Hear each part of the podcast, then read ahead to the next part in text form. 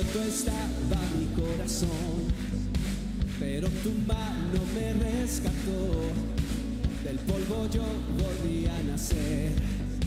La salvación en ti encontré. Tu amor, tu amor no puedo expresar. Seguiré por la eternidad. En tu gracia caminaré en libertad, en libertad siempre viviré soy libre. Ser exaltado, ser exaltado,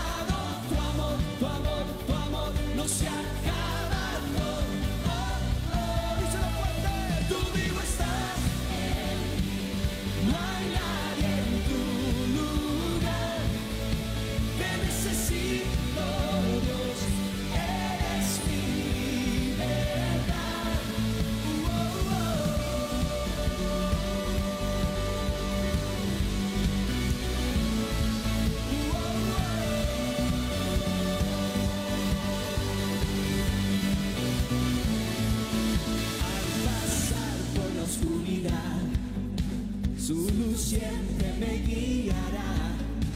Mis cadenas Jesús rompió y con su mano me rescató. Este mundo terminará, te seguiré hasta el final. Díselo, haz en mí Dios tu voluntad. Venga tu reino a este lugar.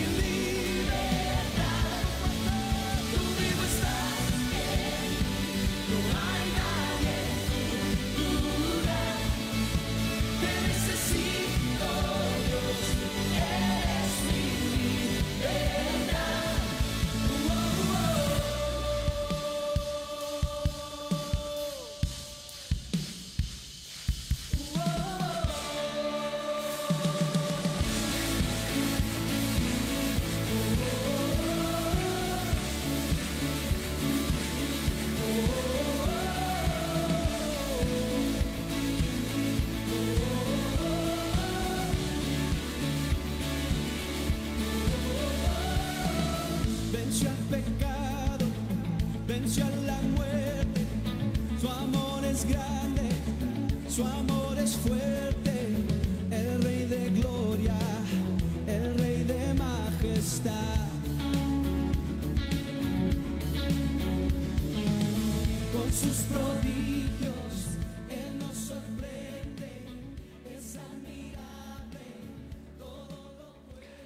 ¿Qué tal? ¿Cómo están todos? Dios les bendiga. Soy el pastor Víctor Segura.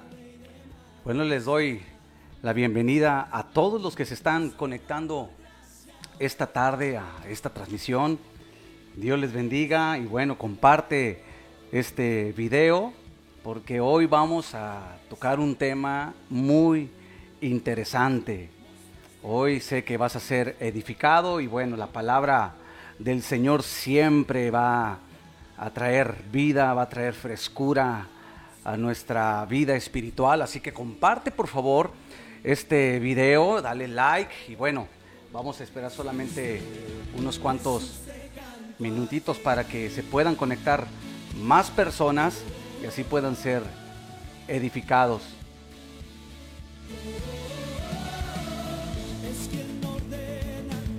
Nuestros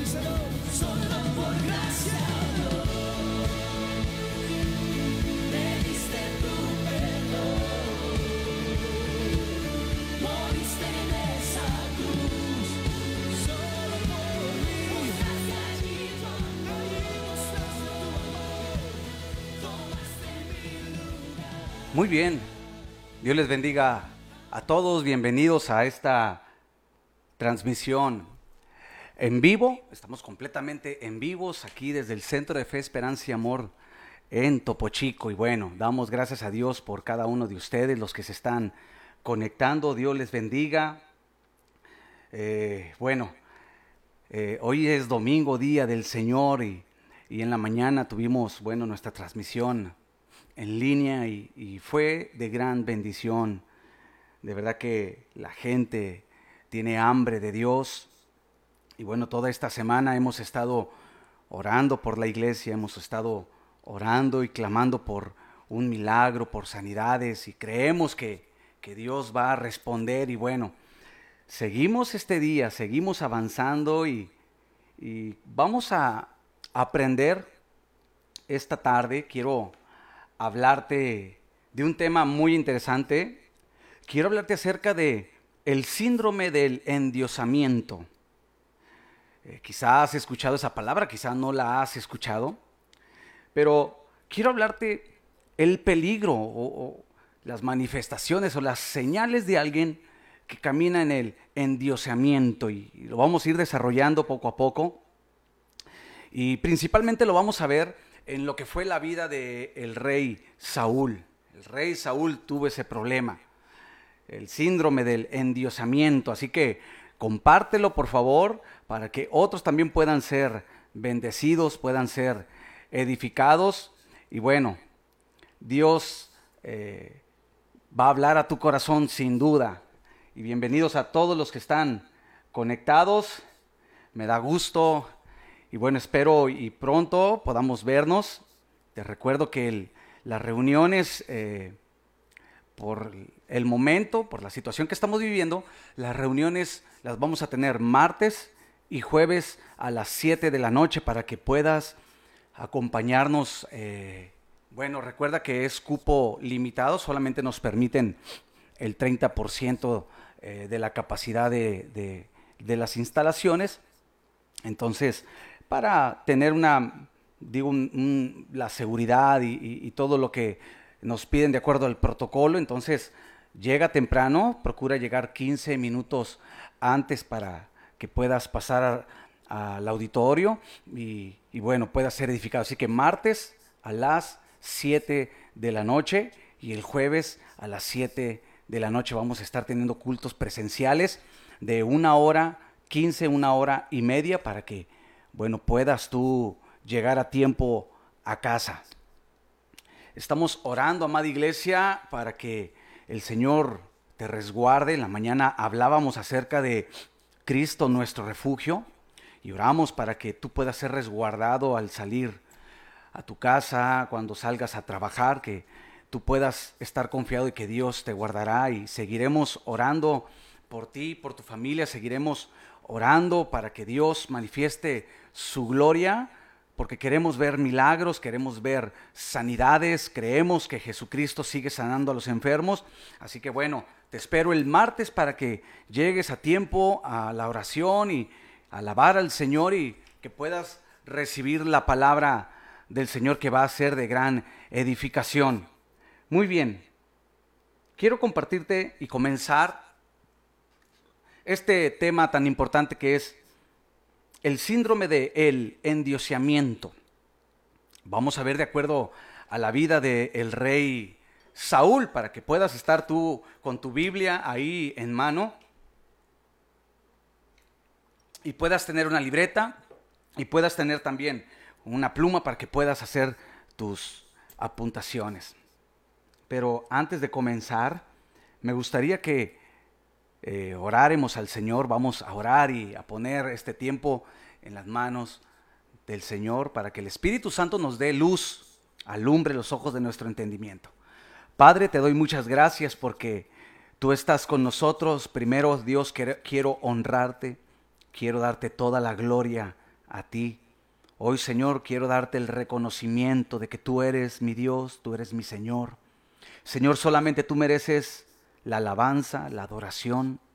Gracias, Señor, porque también podemos conectarnos a través de lo que son las redes sociales. Gracias, Señor, por tu pueblo, la iglesia que hoy se conecta. Señor, por los que conforme vamos eh, aprendiendo, Señor, ellos puedan recibir luz en sus corazones a través de tu palabra. Señor, tu palabra es viva y es eficaz, así que te pedimos que tu palabra nos hable y que tu Espíritu Santo nos dé la sensibilidad, Señor, para discernir lo que quieres hablar a nuestro corazón. Señor, reprendemos todo aquello que quiera estorbar en nuestras vidas, todo aquello que quiera venir y pueden sacarnos del de, pensamiento correcto, Señor. Queremos solamente meditar en tu palabra, Señor. Gracias Padre, yo declaro la bendición que enriquece y no añade tristeza sobre cada uno de los que están conectados, Señor, en este momento. Gracias en el nombre de Jesús. Amén. Y amén. Qué de verdad que qué glorioso es poder comenzar siempre un tiempo orando. Eh, es glorioso de verdad el poder acercarnos a Él confiadamente al trono de su gracia. Y bueno, sin más, vamos a hablar acerca de lo que es el síndrome del el endioseamiento. Primer libro de Samuel, primer libro de Samuel capítulo 15, de ahí vamos a tomar la base para hablar de este tema que sé que va a ser de gran bendición para tu vida. Primer libro de Samuel, capítulo 15, el versículo 12. Vamos a hablar acerca de la vida de el rey Saúl. Y podemos sacar mucha enseñanza eh, cuando hablamos de la vida del rey Saúl y principalmente aprendemos de lo que no se debe de hacer, eh, lo que el Señor reprueba, lo que, bueno, el Señor no le agrada y si quiere saber qué no le agrada, bueno, mirando la vida de Saúl nos damos cuenta, porque Saúl tuvo todas las posibilidades de ser uno de los más grandes reyes de Israel. De hecho, fue el primer rey de Israel. Y tuvo esa posibilidad porque al principio de su llamado, cuando él es ungido por el profeta Samuel, el Espíritu de Dios, dice la Escritura, que vino sobre, sobre Saúl. Y vino el poder de Dios sobre él y se le da una palabra que ahora que él estaba ungido, bueno, todo lo que le viniere a su corazón y a la mano, que él lo hiciera porque Dios estaba con él. Y vamos, yo creo que todos quisiéramos tener esa palabra, todos quisiéramos recibir esa palabra, que Dios te diga, imagínate que Dios te diga, eh, mi presencia está contigo y todo lo que quieras hacer, hazlo, porque yo lo voy a respaldar. Qué glorioso sería eso, de verdad. Y Saúl recibió esa palabra. Y bueno, eh, él fue ungido como rey, pero ahí había asuntos en su corazón que, que él no supo lidiar con ellos. Al igual que nosotros también tenemos asuntos en nuestro corazón, digo, cuando hablo de asuntos, hablo de temores, eh, fobias, miedos, inseguridades, esas cosas que a veces eh, nos estorban para, el, para cumplir el propósito de Dios. Y Saúl, bueno, tenía ahí un problema en su corazón, el cual no supo lidiar o no quiso confrontarlo. Y bueno, eso fue lo que lo llevó a perder el reino. la Biblia dice en el capítulo 15, el versículo 12, madrugó luego Samuel para ir al encuentro o a encontrar a Saúl por la mañana. Y fue dado aviso a Samuel diciendo, Saúl ha venido a Carmel y he aquí se levantó un monumento. Mira lo que dice. Saúl se levantó un monumento y dio la vuelta y pasó adelante y descendió a Gilgal. Hasta ahí. Como te comentaba, Saúl tenía todas las posibilidades de ser uno de los mejores reyes en Israel, pero hubo asuntos en su vida que no supo cómo confrontarlos, no supo cómo lidiar con ellos. ¿Sabes? Al igual que Saúl, nosotros tenemos un propósito y Dios nos ha dado las, las posibilidades para cumplirlo. Dios nos redimió, nos perdonó, nos dio su Espíritu Santo, nos dio su vida abundante, nos dio su gracia, nos dio promesas, nos dio dones, nos ha dado la unción, poder, autoridad. Imagínate todo lo que, lo que Dios nos ha dado para cumplir nuestro propósito y darle la gloria a Él.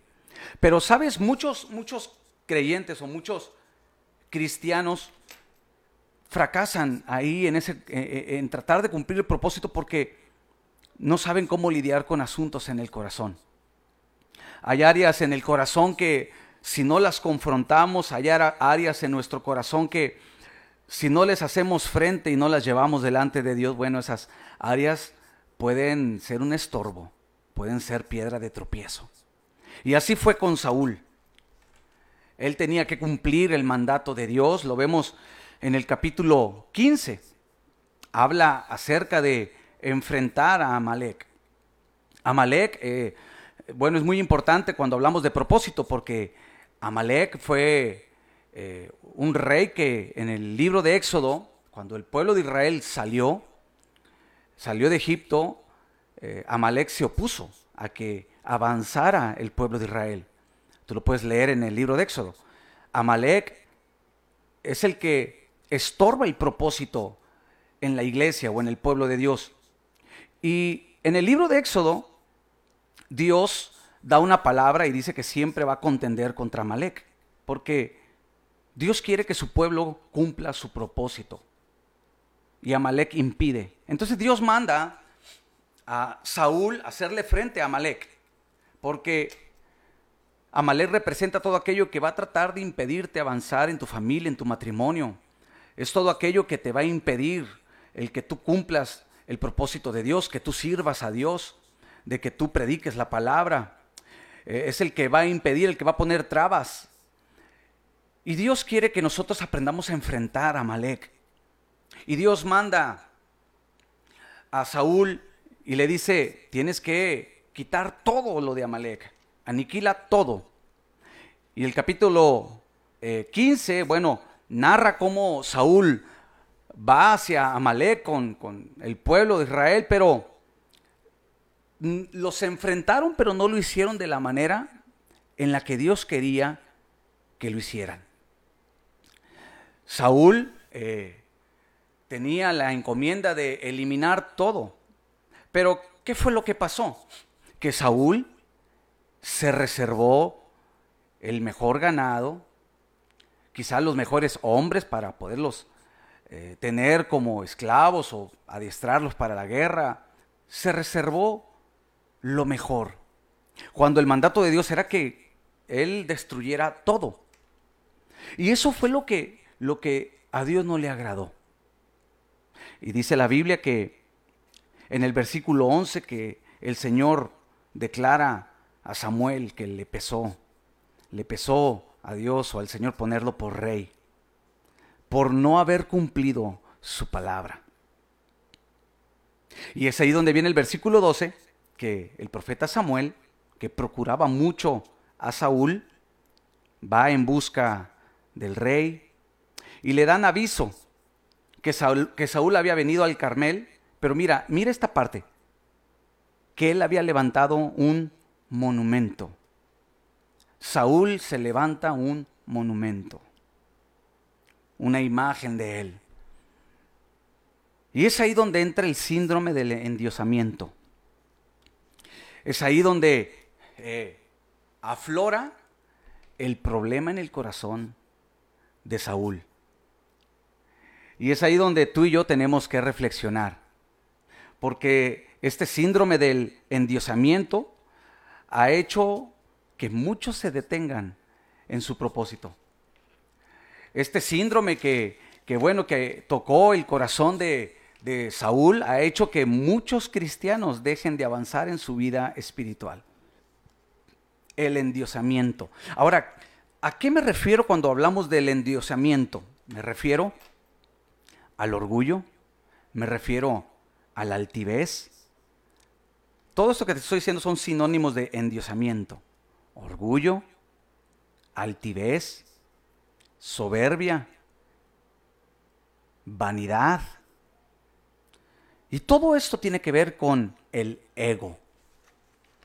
Esa parte que, que tiene su origen en un personaje que la Biblia menciona en Ezequiel.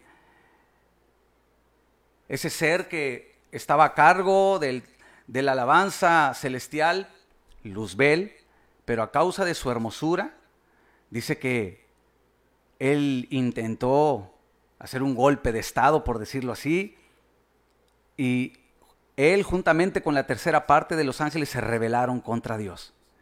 Y eso fue lo que hizo que el Señor sí arrojara a Luzbel a la tierra y se convirtiera en Satanás. El orgullo, la altivez extrema, la soberbia. Satanás dijo, me levantaré y me sentaré en el trono de Dios. Quiso ser igual a Dios. Y cuando hablamos del síndrome del endioseamiento, hablamos de esa actitud en el corazón que provoca orgullo, que provoca que te sientas superior a, todos, que hace que se cierre tu corazón y camines en, en soberbia, y que hace que tu ego se levante. Eso fue lo que, lo que dañó el corazón de Saúl. Se levanta un monumento él, para que todos le reconocieran para que todos le aplaudieran y que todos pudieran decirle, wow, fue por Saúl, pero pues Dios no, no, no pensó lo mismo, porque eso fue lo que hizo que Dios le quitara el reino. Porque Dios sin duda busca un hombre que sea humilde, que no tenga orgullo en el corazón, un hombre que reconozca sus errores. Dios busca hombres y mujeres que tomen la actitud que tomó nuestro Señor Jesucristo, que dijo aprender de mí que soy manso y humilde de corazón.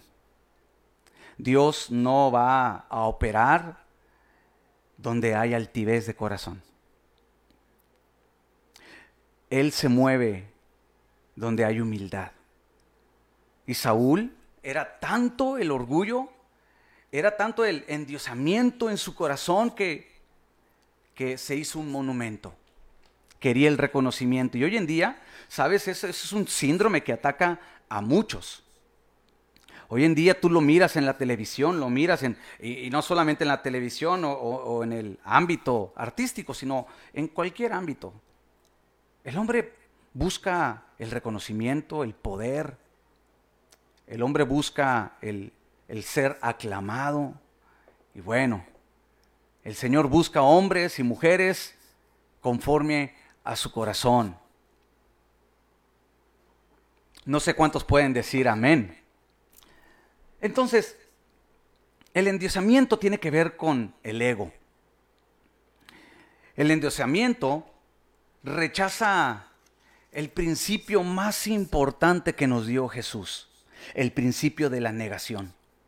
Jesús dijo, si alguien quiere venir en pos de mí, tome su cruz y niéguese a sí mismo. Este síndrome llamado endiosamiento hace que se rechace ese principio, un principio en el reino de Dios.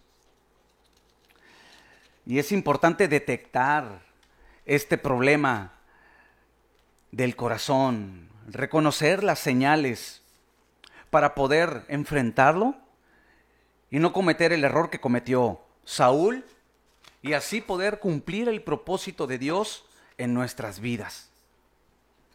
Así Dios pueda moverse y manifestarse en tu vida, en tu matrimonio, en tus finanzas, en tu trabajo, en todo lo que tú tengas. Entonces,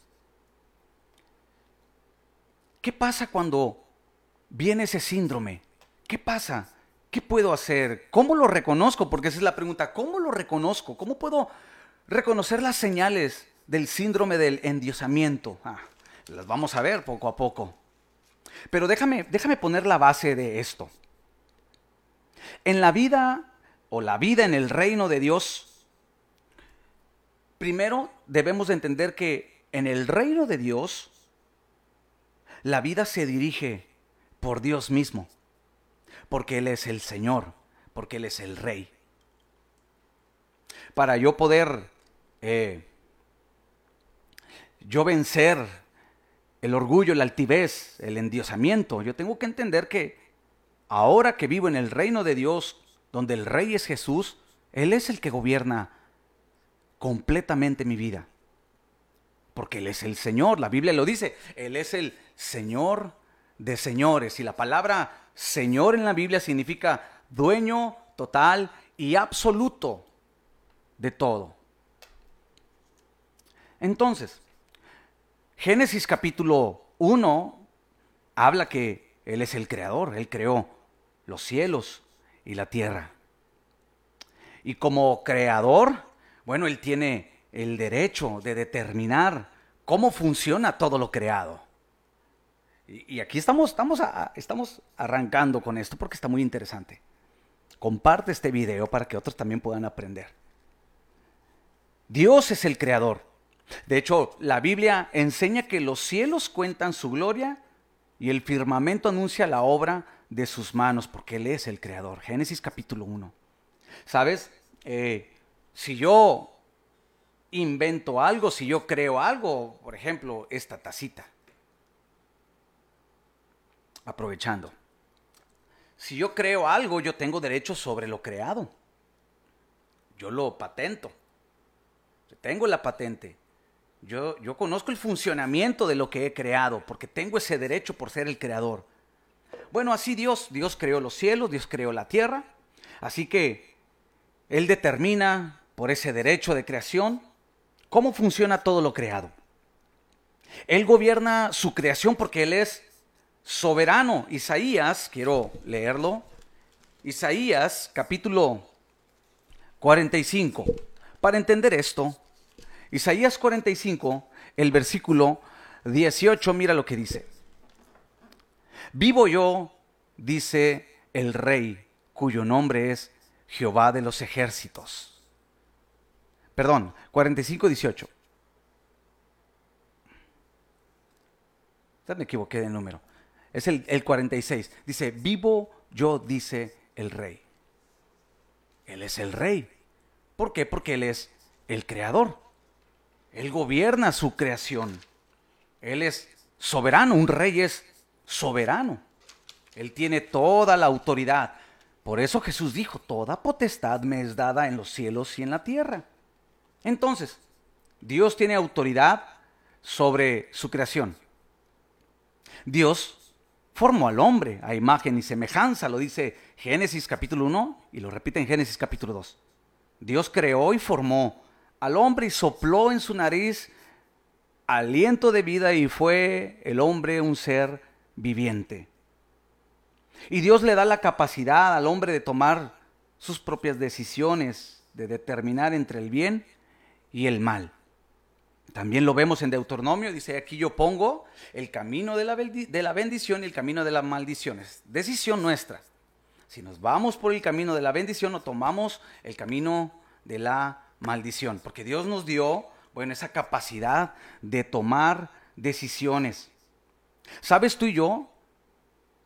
Tomamos esa decisión de hacer el bien o hacer el mal.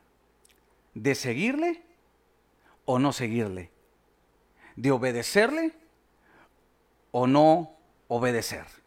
Porque Dios nos ha dado esa capacidad. Y bueno, hablamos de que Dios es el creador y Él tiene derecho sobre la creación. Dios creó al hombre, Dios formó al hombre, así que Él tiene derecho sobre el hombre. Dios como creador posee poder, autoridad y derecho sobre su creación. Mm. Compártelo. E, esto está interesante. Compártelo para que otros también puedan escuchar. Claro que hablar de esto a muchos no les gusta porque es confrontar algo en tu corazón. Es algo que confronta el corazón. Y a muchos no les gusta pues que, que la luz los alumbre para que sus obras no sean reprendidas, dice el Evangelio de Juan. Pero me da gusto que tú estés conectado y que tú permanezcas en esta transmisión porque eso habla de que quieres que la palabra alumbre tu corazón, porque quieres buscar más de Él. Y eso es bueno. Entonces Dios es el creador. Y como Él nos formó, como Él es nuestro creador, Él tiene el derecho, la autoridad, el control absoluto de su creación. Porque Él es soberano, Él es Dios. Y como Él tiene ese derecho, también Él tiene el derecho de determinar las normas de conducta de su creación o respecto a ella. Él pone las normas, Él pone las reglas, porque Él es el creador. Y como Él es el creador y tiene derecho de tener el control absoluto, de determinar las normas de conducta de la creación, bueno, Él también tiene el derecho a juzgar su creación. Y sabes, Él también tiene ese derecho de que se le reconozcan, se le alabe, se le adore y que le sirvan, porque Él es Dios, el creador, y Él tiene ese derecho. Pero sabes, al hombre, aquí va la parte, al ser humano, al hombre, no le gusta que se le gobierne. El hombre tiene un problema muy serio en el corazón y no quiere que se le gobierne. El hombre quiere vivir sus propios caminos. El hombre quiere hacer su, forjar sus propios caminos a su manera, a sus ideas. Normalmente, yo creo que todos los que somos padres, ¿verdad? Como a veces nuestros hijos, uno les dice, haz esto y ellos hacen lo que ellos quieran. Y tú dices, bueno, ¿y dónde se les enseñó? Cuando uno en casa les enseña a obedecer, uno en casa les enseña a, a ser sumisos, a que obedezcan la palabra, que obedezcan las autoridades, pero ya es algo que trae pues la naturaleza del hombre. Entonces el hombre no le gusta que se le gobierne, pero Dios tiene derecho a gobernar. Dios tiene derecho a tener el control total y absoluto porque Él es soberano y Él es el rey. Él determina las reglas, las normas del juego, porque Él es el creador.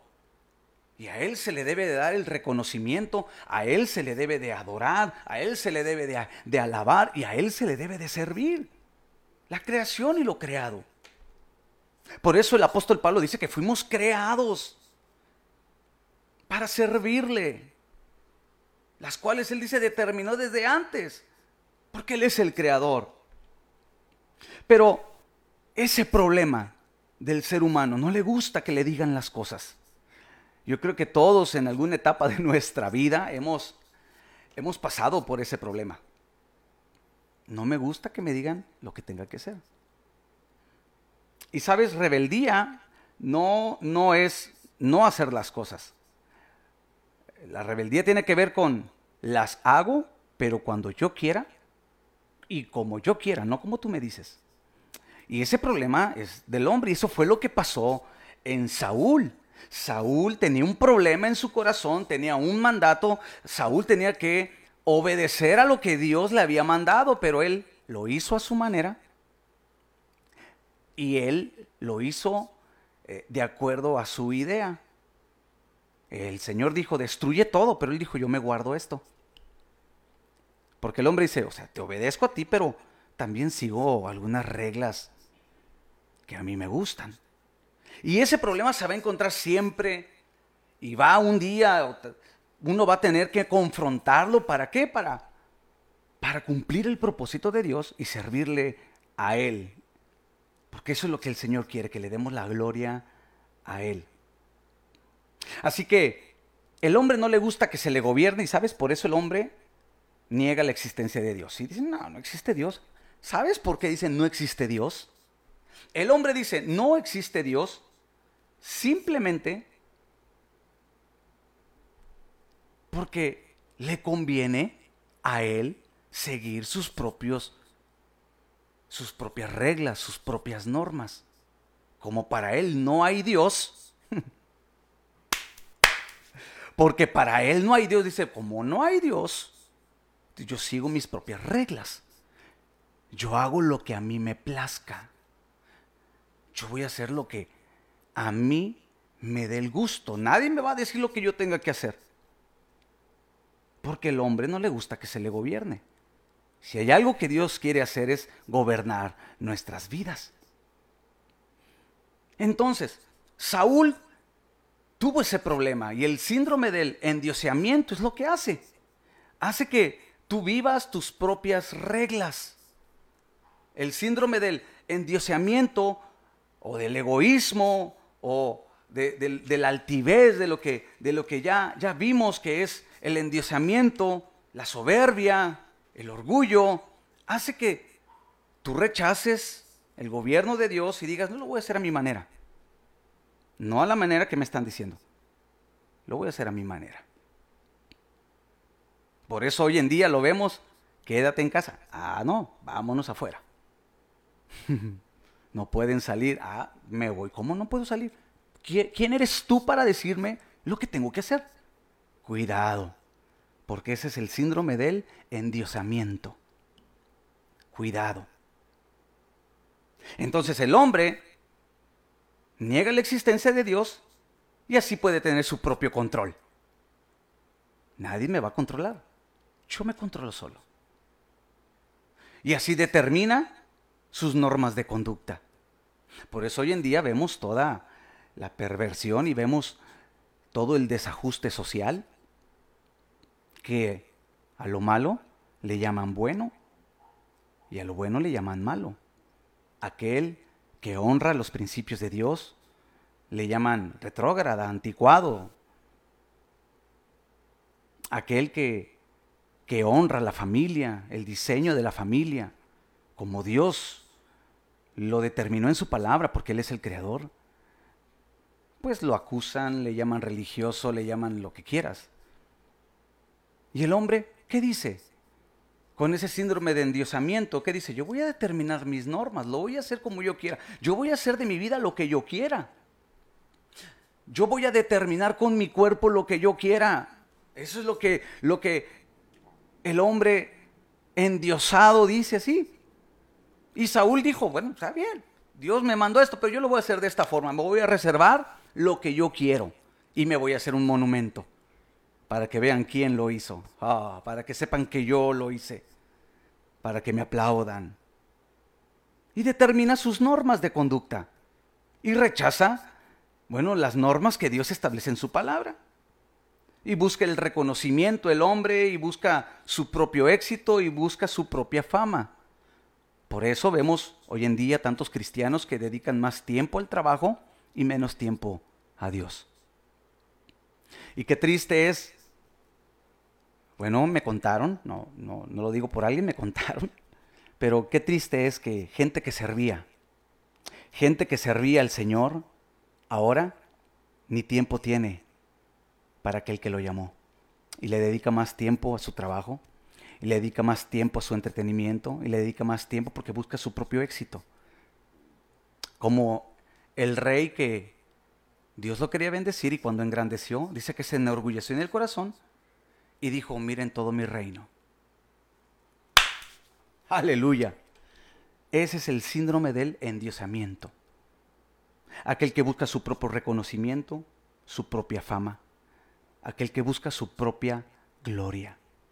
Se enriquece para sí mismo. Los negocios son para sí mismo. No son para honrar a Dios. Mm. Yo creo que esto está, está, está difícil, está, está bueno. No sé si alguien pueda dejar un comentario. Yo sé que a muchos no les gusta este tema porque eh, les cala en el corazón. Cala en el corazón esto. Y Saúl fue ese tipo de hombre con el síndrome del endiosamiento. Yo hago lo que yo quiera. Congrégate. No, ¿por qué? No tengo por qué congregarme. Lo voy a hacer cuando yo quiera. A mi manera. Y parece ser que les gusta ese canto de Frank Sinatra. A mi manera. ¡Wow! ¡Qué difícil! En otras palabras, el síndrome del endiosamiento te lleva a decir, yo hago lo que a mí me place. A eso te lleva el síndrome del endiosamiento. Lo voy a hacer como yo quiera. Pero sabes, también hay creyentes, tristemente lo digo, que hay creyentes que no les gusta hacer lo que Dios les pide. No les gusta obedecer. Obedecen a medias, entre comillas, y obediencia a medias no. No resulta. Dios quiere una obediencia total porque Él es el Señor, Él es nuestro Dios. O hay otros que hago esto, Señor, pero también le voy a agregar de lo mío. Por eso la Biblia dice, hay caminos que al hombre le parecen correctos, pero su final dice que es muerte. Hay otro pasaje donde la Biblia dice, no te apoyes en tu propia prudencia. Fíate de Jehová de todo tu corazón. Fíate de Jehová de todo tu corazón. Entonces, en lugar de poner a Dios, el síndrome del endiosamiento, en lugar de poner a Dios en primer lugar en todo, escucha, en todo, y todo es todo. Dios quiere ocupar el primer lugar en nuestro corazón, en nuestra mente, en nuestra alma, en nuestra vida, en nuestro matrimonio, en nuestra familia, en nuestras finanzas, en nuestra vida, en todo, en el liderazgo, en el ministerio, en todo Él quiere tener el primer lugar, porque Él es el Señor. Entonces, como el síndrome de endiosamiento lo que hace es hacer a un lado a Dios, lo empiezas a hacer caso omiso. Te apoyas más en lo que tú consideras, te apoyas más en lo que la sociedad dice, te apoyas más en los principios humanos, te apoyas más en tus propias reglas, en tus propias normas, porque te conviene.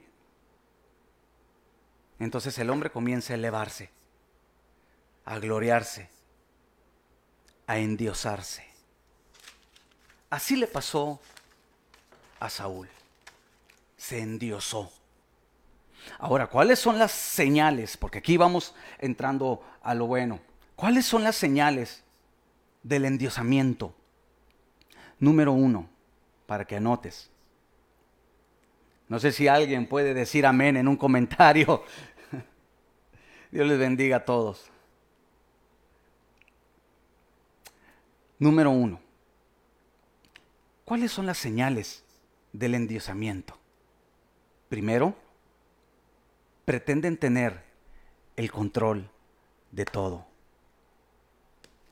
Pretenden tener el control de todo. Muchos quieren tener el control de todo. No les gusta que se salga de su control. Quieren controlar a la gente. Quieren controlar todos, todos sus asuntos, solamente ellos. Hmm. Y cuando quieres tener el control de todo, eso te lleva a manipular y manipulas a personas con tal de conseguir el objetivo que tú quieres. Te lleva a la manipulación. Y hay mucha gente así, le gusta manipular. El hombre que manipula a la mujer, a la familia, la mujer que manipula a los hijos, en todas las esferas, hasta las espirituales la manipulación. Entonces la primera señal es pretender tener el control de todo. Segunda señal, segunda señal. La segunda señal es pretender determinar nuestras propias normas de conducta. Esa es la segunda señal del síndrome del endiosamiento. Pretender determinar nuestras propias reglas. Yo voy a vivir así. No me vas a decir cómo tengo que vivir. Esas son frases de alguien que camina en el síndrome del endiosamiento. Yo lo voy a hacer a mi manera. A mí no me van a decir, nadie me va a decir. Yo determino mi vida. En fin. Tercer señal. Pretende ejercer independencia de Dios. Pretende ejercer independencia de Dios. No busca el consejo de Dios. No pide la ayuda de Dios, ya que confía en sí mismo. Confía en su sabiduría. Confía en su propia capacidad. Esa es una tercera señal del síndrome del endiosamiento. Y como es independiente de Dios, bueno, no le da la gloria a Dios. Sus éxitos solamente es para el reconocimiento personal. Los logros solamente es para que se vanagloríe. Gente que dice, mira, todo lo que he hecho, yo lo hice. Bueno, fue Dios porque tratamos de espiritualizarlo para no vernos mal. Pero en realidad no le estás dando la gloria a Dios. Porque no buscas su consejo. Porque no le estás sirviendo. Te crees autosuficiente. Dentro de ese punto, el síndrome del endiosamiento te lleva a que seas autosuficiente. Te cuesta trabajo pedir ayuda. No quieres pedir ayuda. Y dicen, yo pedir ayuda, ir a la iglesia, pedir ayuda al pastor, al líder. No, yo lo puedo solucionar. Yo no necesito a nadie. Mm.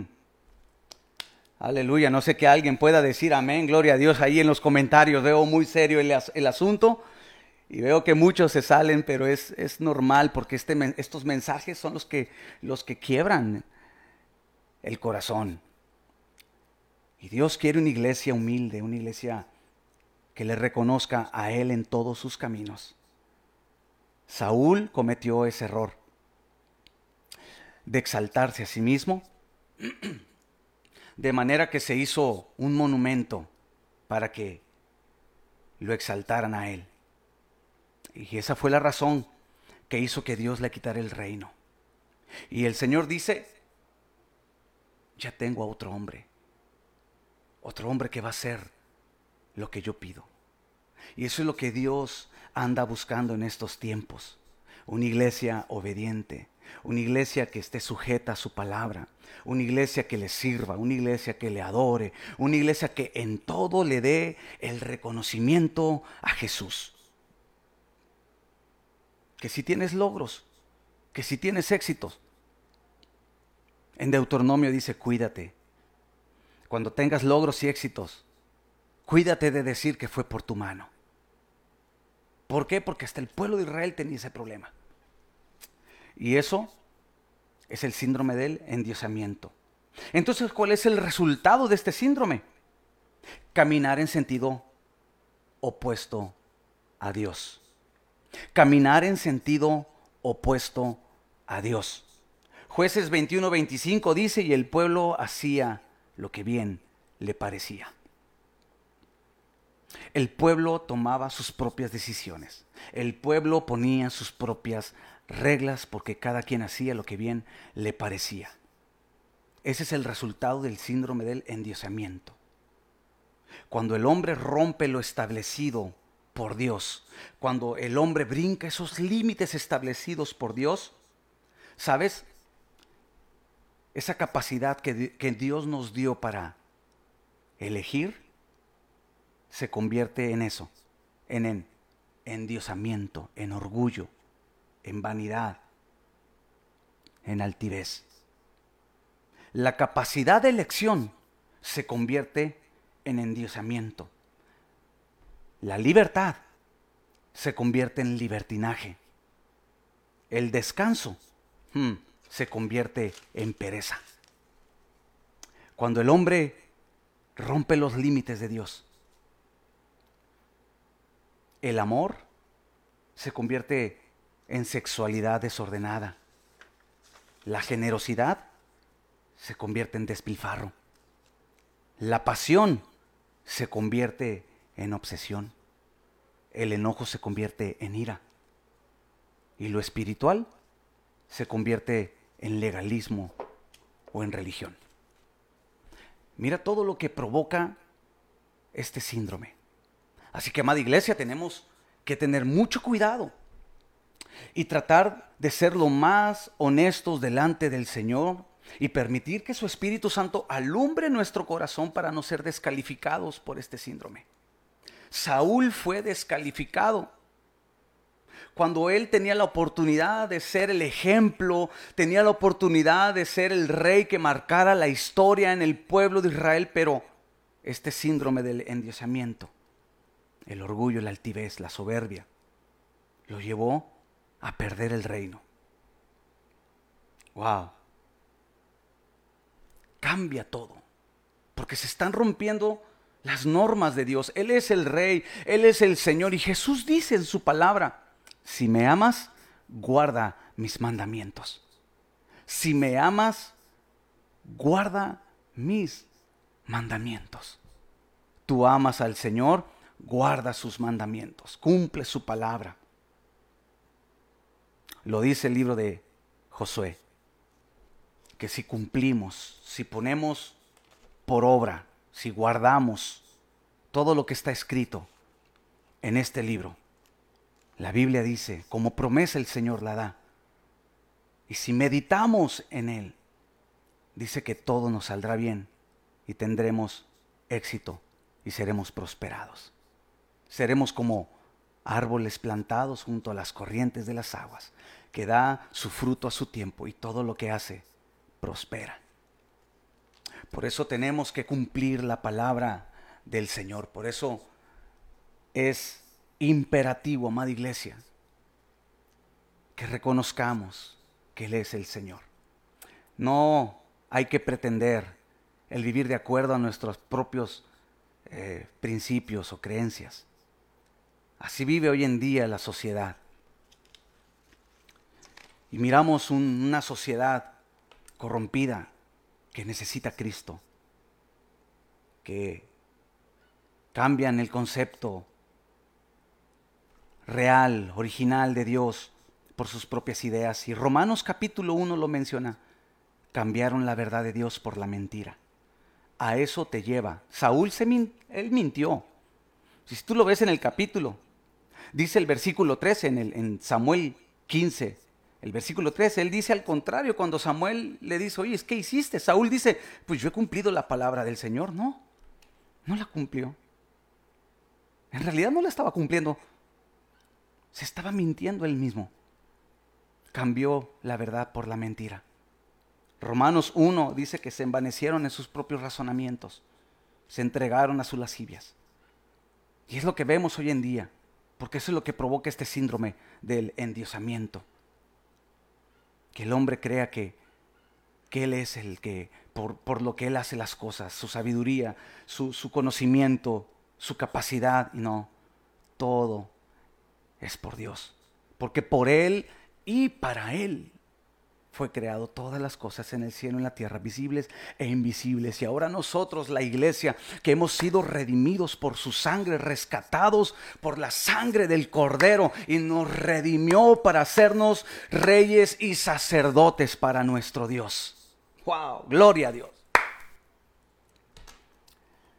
Gloria a Dios. Ten cuidado con el síndrome del endiosamiento. Saúl fracasó. Cambió la verdad por la mentira. Y la Biblia dice en Romanos capítulo 1 que como el hombre no, no, no tuvo en cuenta a Dios, no lo tomó en cuenta, lo hizo a un lado. Por eso la Biblia dice, no hay quien busque a Dios, ni siquiera uno. Porque el hombre no está interesado en Dios. Él solamente quiere su propio reconocimiento, su propia gloria. El hombre quiere solamente enriquecerse para él y para... Mm, por eso vemos que el hombre se, se corrompe en cualquier esfera. Vemos como el hombre es capaz de hacer lo que sea por tener poder. Pero Jesús, Jesús vino a darnos el ejemplo. Jesús vino a darnos el ejemplo de humildad. Jesús vino a darnos el ejemplo de ser humildes, obedientes al Padre. Hebreos dice que por lo que padeció aprendió obediencia.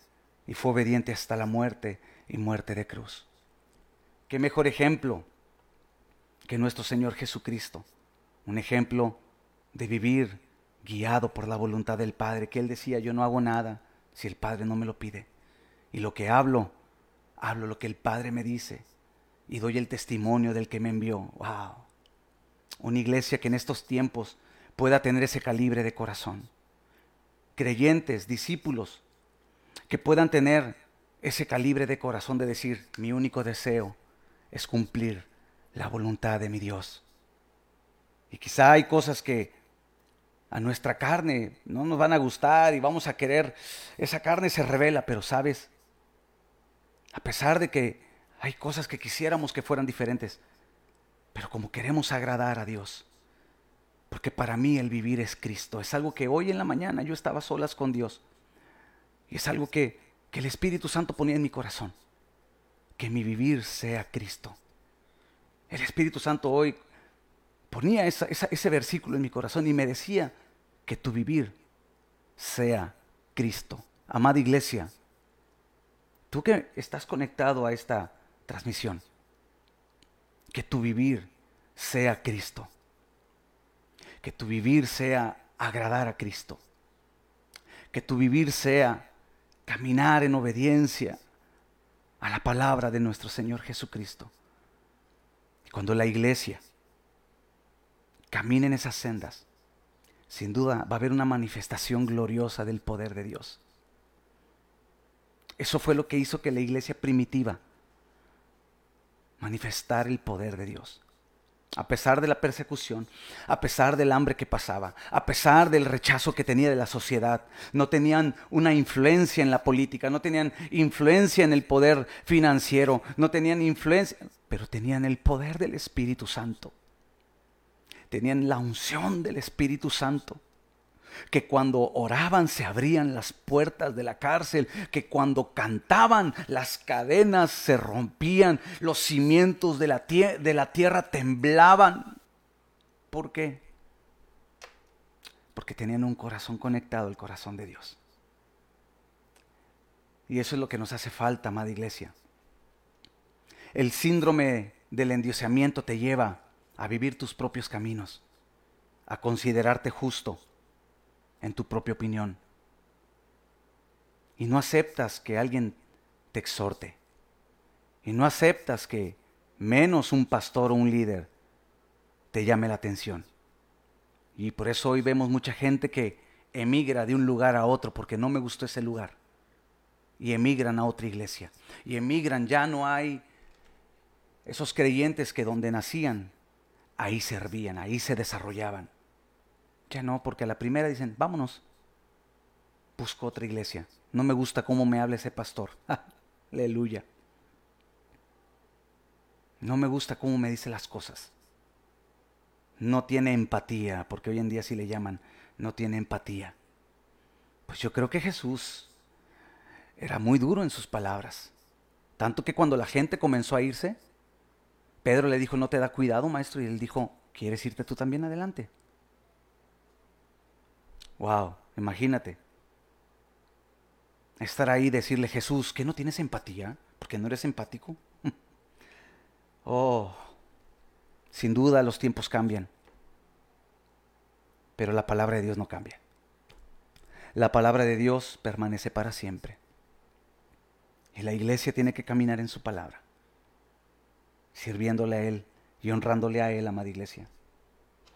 Así que examina tu corazón, escudriña tu corazón. Dile a Dios que te muestre lo que hay en tu corazón. Quizá tú has estado caminando con este síndrome del endiosamiento. No te gusta que te digan lo que tengas que hacer. Te gusta tener siempre la razón. Y cuando alguien te da la contra, tan fácil te hieres, tan fácil te ofendes, tan fácil te lastimas, tan fácil te vas de la iglesia, tan fácil es desobedecer. Wow. Dios quiere hacer un llamado al pueblo, y más en estos tiempos donde, por haberse multiplicado la maldad, el amor de muchos se enfriará. ¿Sabes el endiosamiento como resumen? El endiosamiento fue el síndrome que afectó el corazón del rey Saúl y lo llevó a que perdiera el reino, la presencia de Dios, porque tuvo una vida egocéntrica. ¿Sabes? Una vida egocéntrica con el síndrome del endiosamiento hace que una persona funcione parcial o totalmente como su propio Dios. Te lo voy a repetir una vez más. El endiosamiento, la altivez, el orgullo,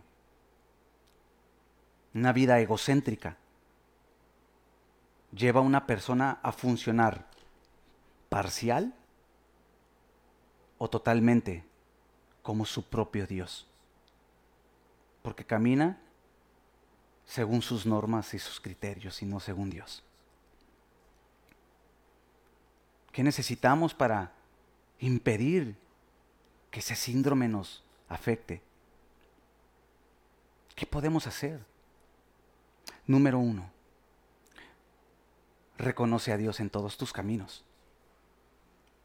Reconoce a Dios en todos tus caminos.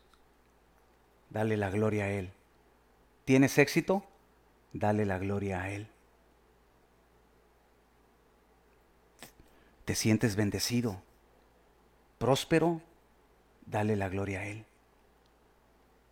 Testifica de su fidelidad porque es la fidelidad de Dios. Reconócele, amada iglesia, en todos tus caminos, todos tus logros. ¿Qué más puedo hacer yo para impedir este síndrome del endiosamiento? Arrepentimiento. Cuando comienzas a caminar en ese sentido contrario, el arrepentimiento es la llave para volvernos a Dios. Y el arrepentimiento es reconocer que hemos errado al blanco. Arrepentimiento es reconocer que vamos mal. Tercero, sé humilde como Jesús. Sé humilde como Jesús.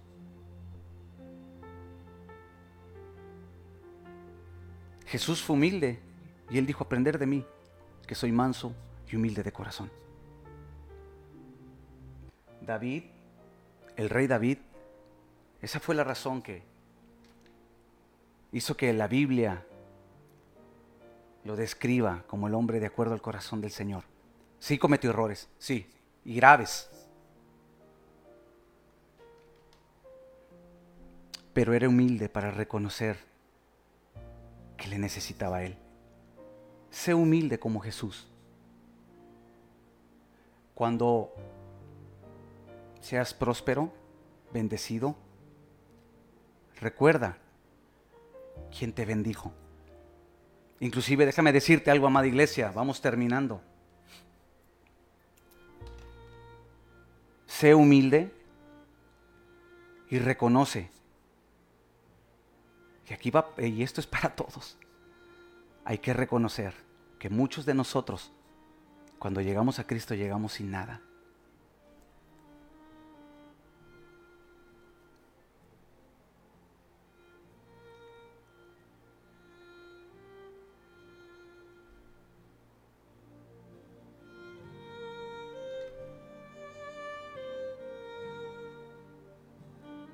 Perdón.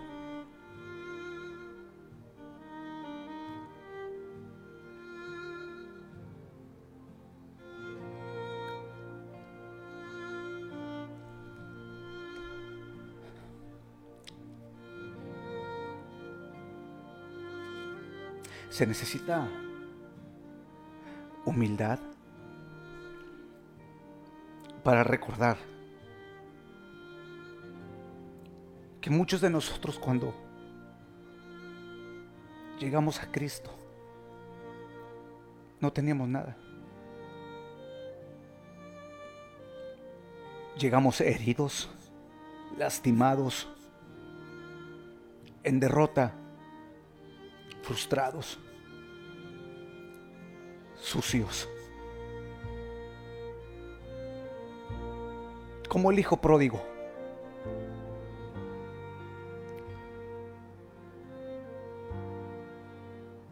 Y el Padre nos recibió. Y el Padre no, nos aceptó, nos perdonó. Perdón.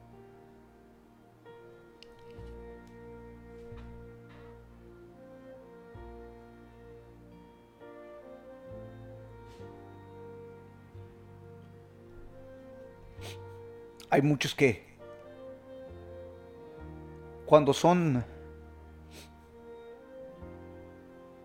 afectados por este síndrome del endiosamiento, el orgullo, se les olvida. Se les olvida dónde, dónde Dios los alcanzó. Y ya ahora son prósperos, ya ahora fueron restaurados, su familia ya fue restaurada. Ahora ya no tienen tiempo para Dios. Ahora ya no tienen tiempo para servirle.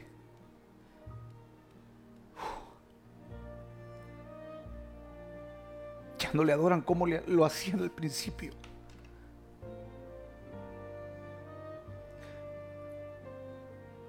Parece ser que el amor fue apagándose. Por eso necesitamos humildad para cuando el éxito y los logros a veces llegan a la cabeza, poder mirar a Jesús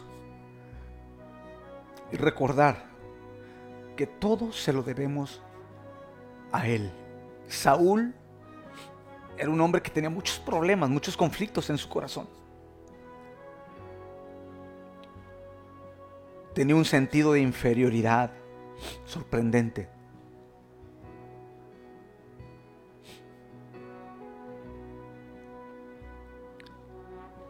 venía una de las tribus más pequeñas del pueblo de Israel. No era nadie. Y Dios le dio la oportunidad de sentarse entre los príncipes. Así como tú y yo, sin Cristo estábamos perdidos. La Biblia dice que andábamos sin Dios y sin esperanza. Pero ahora en Cristo fuimos reconciliados. Efesios capítulo 1 dice que ahora nos ha bendecido con toda bendición en los lugares celestiales y con Cristo estamos sentados juntamente con Él en los lugares celestiales. Ahora somos sus hijos.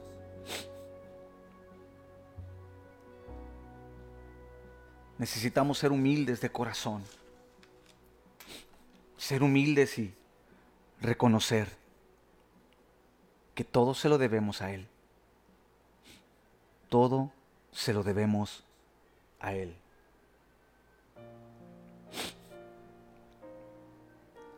Reconocer a Dios en todos nuestros caminos. Arrepentimiento humildad y por último, una vida en negación. Aprender este principio que dijo Jesús. Toma tu cruz y niégate a ti mismo. De esa manera vamos a ser blindados, vamos a ser vacunados, protegidos, como lo, tú lo quieras llamar, de este síndrome del endiosamiento, que hizo que Saúl perdiera el reino, que hizo que Saúl perdiera el privilegio que Dios le había dado. guárdate, amada iglesia. Y perdón si me pongo así, pero yo reconozco que necesito a Dios. No te doy este mensaje pensando que yo no tengo necesidad. Yo soy el primero que tengo que lidiar con muchas cosas en mi vida. Pero sabes, tengo la necesidad de Dios, tengo la necesidad de día a día acercarme a Él, tengo la necesidad de su palabra, tengo la necesidad de adorarle, tengo la necesidad de servirle, porque hay un agradecimiento profundo en mi corazón, no se me olvida, no se me olvida. Hace 20 años que el Señor me alcanzó y no se me olvida. Y nunca se me va a olvidar. Y hay que caminar siempre negándonos. No es fácil. Por eso es un sacrificio. Por eso es tomar una cruz. Es un sacrificio. Nos va a costar. Te va a costar, amada iglesia. Y bueno, para terminar, Dios quitó a Saúl. Le costó trabajo reconocerlo, le costó trabajo a Saúl. Por eso, cuando el Señor unge a David, entraron los celos al corazón de Saúl y por 20 años lo que hizo Saúl fue perseguir a David. Y ahí pasa otra historia pero le costó mucho trabajo a Saúl. Y al final de cuentas, por no haber cumplido la palabra de Dios de destruir a Malek, la Biblia enseña que fue una malecita quien traspasó el cuerpo de Saúl con una espada. El Señor sabía muy bien, por eso le dio la orden, porque sabía que si el rey no destruía a Amalek, un día Amalek lo iba a destruir a él. Y hay cosas en nuestro corazón, como este síndrome del endiosamiento, el orgullo, la altivez, la soberbia. Si no lo arrancamos de nuestro corazón un día, él o esa área nos va a, quebrantar. Y Dios quiere bendecirte y Dios quiere cumplir su propósito en ti. Así que, amada iglesia, reconoce a Dios, dale honra a Él. Y sin duda, Dios va a manifestar su gloria como lo hizo con David. Porque David dijo, no a nosotros, no a nosotros. Al Señor sea la gloria. Que tú hoy puedes decir, no a mí es a Él. Es a Él a quien le debo todo. Y cuando venga el endiosamiento, humíllate. Entra en ese lugar secreto y dobla tus rodillas. Y ahí obliga a tu carne, obliga. La gloria es para Él. Toda la gloria es para Él. Y bueno, quiero orar por ti quiero orar por tu vida porque Dios sin duda quiere bendecirte. Padre, en el nombre de Jesús, te doy gracias por tu palabra. Tu palabra, Señor, es cortante. Tu palabra es una espada de dos filos. Tu palabra penetra nuestro corazón, Señor. Corta, pero no lastima. Tu palabra penetra hasta nuestro corazón y alumbra que hay dentro, Señor. Y hoy, Señor, reconocemos que, sí, Señor, somos nosotros atacados por este síndrome. Señor, hoy reconocemos que a veces nuestro corazón se envanece por los logros, por los éxitos, por los bienes materiales que podemos conseguir. Pero hoy, Señor, queremos darte el honor, el reconocimiento Hoy, Señor, nos humillamos delante de ti. Hoy, Señor, nos arrepentimos con todo el corazón, porque todo viene de ti, Señor. Tú eres el Rey, tú eres soberano. Nosotros solamente, Señor, somos tus hijos. Gracias. Líbranos, Señor, de caer en el orgullo. Líbranos, Señor, de seguir nuestros propios conceptos, nuestras propias ideas. Líbranos, Señor, de caer en seguir nuestros ideales, Señor, que van en contra a veces de tu palabra. Queremos caminar en obediencia, Señor. Amarte a ti, obedecerte, servirte. Padre, yo oro por la iglesia, por los que están conectados, que hoy reconocen, Señor, esta palabra que has hablado. Te pido que les libres y que cuando ellos, Señor, tengan que cumplir lo que tú les asignes, ellos sean obedientes a tu palabra. Y cuando ellos, Señor, lleguen a su Canaán, cuando ellos, Señor, logren sus metas, objetivos, propósitos, que la iglesia te dé toda la gloria, Señor. Gracias te doy por tu palabra. En el nombre de Jesús. Amén. Y amén.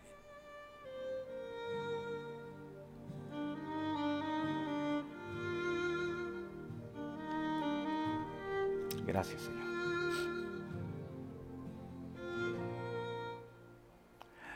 Muy bien, amada iglesia, pues gracias por eh, conectarte a esta transmisión. Espero y haya sido de bendición para tu vida.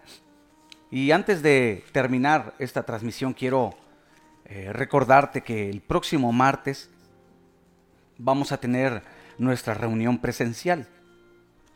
El horario va a ser a las 7 de la noche, de 7 a 8.15 para que puedas llegar a tiempo a tu casa por la situación que estamos viviendo. Bueno, queremos que no tome tanto tiempo y, puedas llegar a tu casa, así que te espero, espero y puedas asistir el día martes y el día jueves.